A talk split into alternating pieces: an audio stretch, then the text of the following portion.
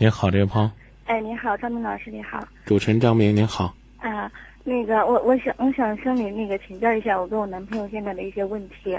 好的，您讲，不用说请教啊。哎，好的。嗯。呃，我我跟我男朋友呢是那个今年五月份认识的，然后我我那个我是我是在上海的公司上班，然后到这边出差的时候，呃，朋友介绍认识的，今年五月份，然后认识了之后呢。那我刚开始的感觉非常好，然后我就觉得好像他就是我要找的那种人吧。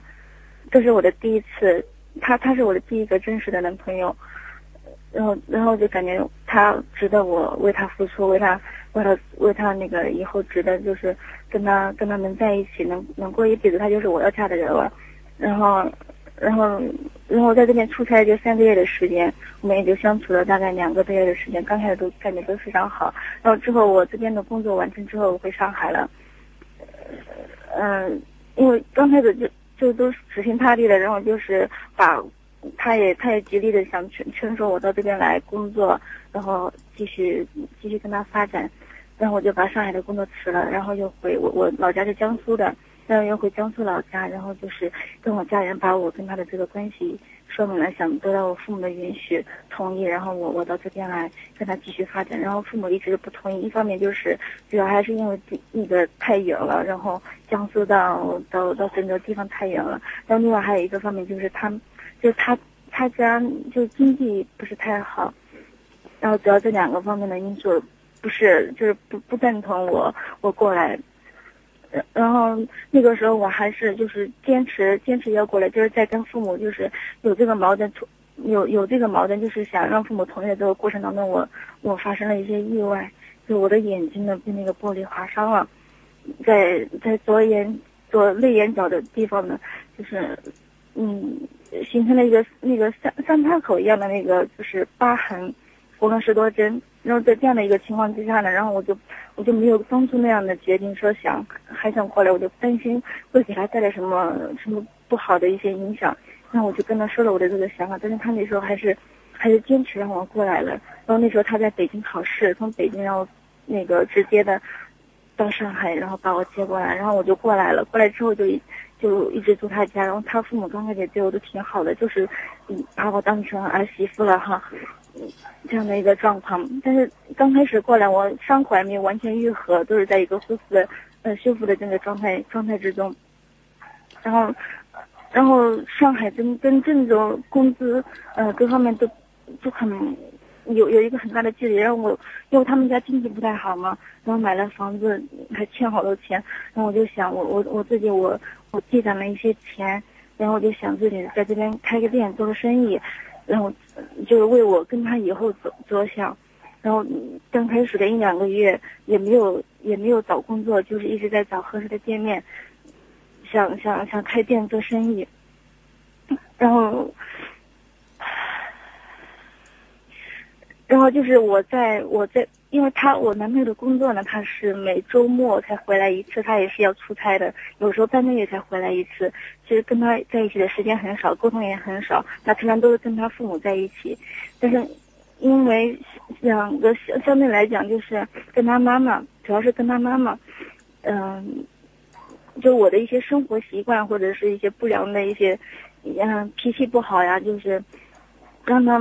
就是我跟他妈妈闹不愉快了，然后他妈妈，他妈妈他他不当着我的面说我，他老是给他儿子打电话，给我男朋友打电话说我，向向他儿子诉苦之类的一些，但是刚开始有过一两次，我也没放在心上，我觉得，我我我觉得这不是什么大不了的事情，而且我也跟他父母说了，我说我我，而且他父母也说了，说我也不是说有什么坏心眼，就是啊脾气太直了，说话太直了。然后刚开始发生发生的一些事情，我也没没太没太放在心上。可是后来，后来他妈妈老是老是跟我男朋友打电话诉苦，然后我就我就我就有一些反感的情绪了。那就反感，而且而且我我的这个店呢，我是十月份看好的店面，然后十一月份开的业。因为刚开始我所有的东西，包括开开这个店装修啊，嗯，就不管是资金上面也好，还有还是那个。找装修公司，包括就前期的一些工作，全部是我做的，根本都没有人商量。我在这儿一个朋友也没有，更更不用说亲人了。在这个过程当中，跟他父母就我他他的父母又有一些矛盾发生，然后我就就挺反感的，反感的我我就就表现的怎么说呢，就是嗯。没有以前那么说爱说话了，他们这他们按他们的话说就是我冷淡他们了，让我跟我男朋友就是多多少少又有一些不愉快，让我男朋友回来多多少少又有些不愉快。那那时候我男朋友就说我，嗯，他他跟我说，他说他他跟我在一起的时候，两个人我们两个人在一起的时候也是非常开心的。然后他跟我，呃，他跟他父母在一起也是开心，但是我把我就是跟他父母放一块就不行了。他就是他就他就嗯说我我们俩。我跟我男朋友，我男朋友说我们俩就搬出来住，在在外面找房子，嗯，呃，不要跟家里人。可能过去的一年有太多的情感波折。就这个月初吧，这个月初我跟我男朋友，我男朋友他喝酒了，酒后他他说了一些话让我很伤心，然后从月初到现在就是一直。其中他也给我打过一次电话解释过，可是解释过之后，我心里还是很不舒服，就是挺难受的。我觉得我为他付出这么多，他好像都一点都不在意我，都不在乎我。然后每次都是我给他发短信，我给他，我主动跟他联系。然后今昨天他回来了，回来之后，回来之后我，回来之后也也也没也没怎么着，嗯，我他他过来接我回去，然后我没有回去，然后今天一整天，一整天都没有跟我联系。嗯，我现在的困扰，我就是我不知道，他是不是真的就不在不在乎我了？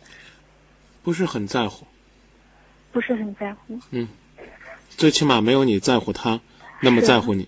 对，然后我就不知道该怎么办。他他是我的第一个男朋友，然后您多大岁数？我我今年二十五岁了。是你第一个真正意义上的男朋友。对，然后这是当初你跟我说的原话。嗯。对，你指的就是说，第一个同居的男朋友，正式交往的一个男朋友。以前以前没交过男朋友吗？以前就简单的吃吃饭，然后就没有深入的交往过，都是感情没有就是付出。那这个就是我真正我感情，不管是感情也好，经济上面也好，所有的就是我觉得我能付出的我都付出了。有点多了。当你的爱泛滥的时候，好像就不珍惜了。他而且他之前有有女朋友。这个不重要。重要的是酒入兰室，难闻其香。重要的是当爱泛滥的时候，这个爱就不再被珍惜。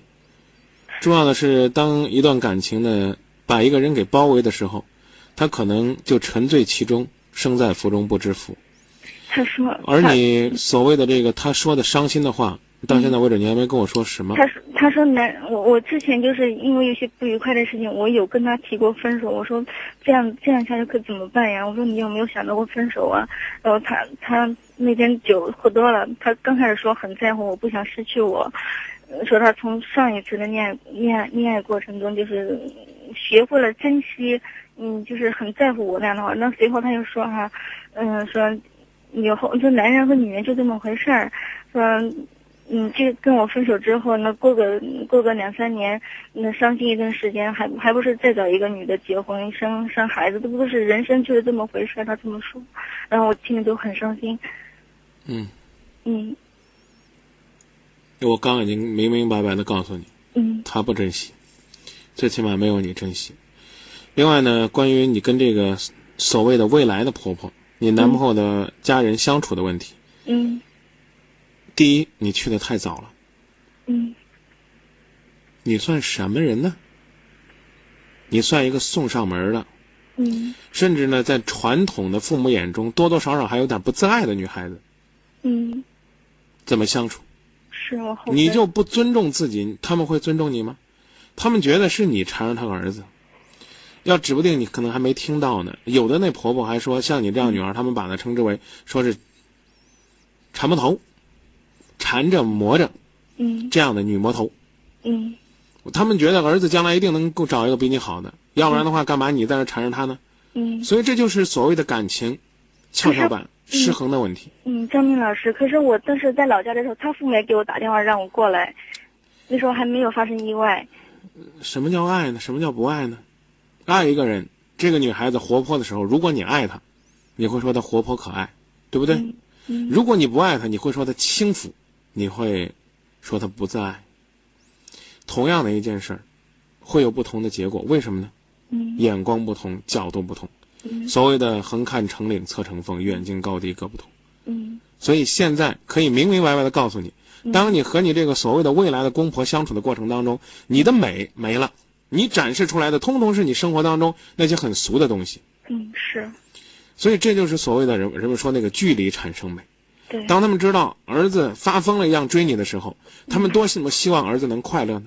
嗯而且有一些老人，我未必是说你所面对的这两位老人，有的老人是觉得，这个媳妇儿好了，他不觉得是媳妇儿好，嗯知道吧？那是儿子有福气，找了个好的。是，这儿媳妇儿不好呢，他也不说是儿子没教好，他说这媳妇儿天生不好，家教不行，儿子瞎了眼。在他们眼中，孩子自己的孩子永远都是好的。是，所以呢，你搬出去这个方法呢，未必是正确之举，嗯但是呢，也是一种无奈的选择，因为你再相处下去可能会很累。可是你搬出去，你躲得了一时，躲得了一世吗？我我现在张明老师，我想插一句，我现在我就是不知道我接下来我该怎么做。好，我我们马上要到报时了，我就简单的说说我的建议。嗯好，新年之前暂时不要回去。明天如果你男朋友在家的话，要像去看望普通朋友的父母一样去拜年。当然，这不是传统的新春佳节了，去看看人家。嗯到那儿呢，走走动动，打个招呼，未必要在那儿吃饭，未必要在那儿待，未必要在那儿跟你的男朋友有什么冲突，未必要跟他说什么，嗯然后回来自己做自己的生意。就像你男朋友这样冷淡对你一样，嗯你也不用主动去联系他，因为他觉得你为了他放弃了那么多，你在郑州啥都没有，你必须得依靠他，所以他不拿你当回事儿。你就让他知道，离了他你一样可以生活。是我什么都没有依靠。如果说如果说你是五六月份半年前给我们打电话，我一定会建议你留在上海，不要过来。是当一个人什么都失去的时候，当一个人所谓的要寄人篱下的时候，他近乎于没有尊严可谈。你在那儿举目无亲，你除了能自己工作、自己养活自己之外，你连个谈心的人都没有。你不依赖他，你依赖谁呢？从精神上，你自然的就会有一种依赖。他不一样啊，他工作当中有同事，生活当中有朋友，回到家里有父母，就算什么都没有了，他还知道哪个地方好玩。你知道什么呢？嗯你就知道他。嗯所以我觉得在郑州呢，开始自己的生活。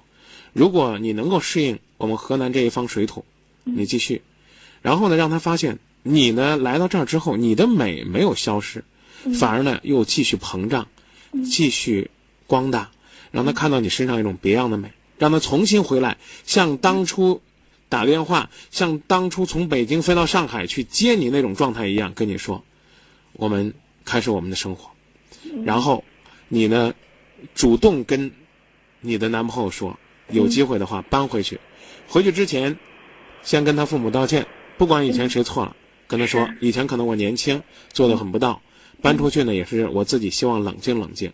嗯。你千万不要让老人觉得你嫌弃他们。如果将来你们还要在一起生活，结了婚了还要再回去的话，那不如早回去。反正在你眼中的这种同居生活和婚姻生活也差不多了。嗯，然后婚姻慎重选择，新的一年开始新的生活，好的。好吧？建议就说这么多，好好吧？哎，再会好谢谢嗯嗯。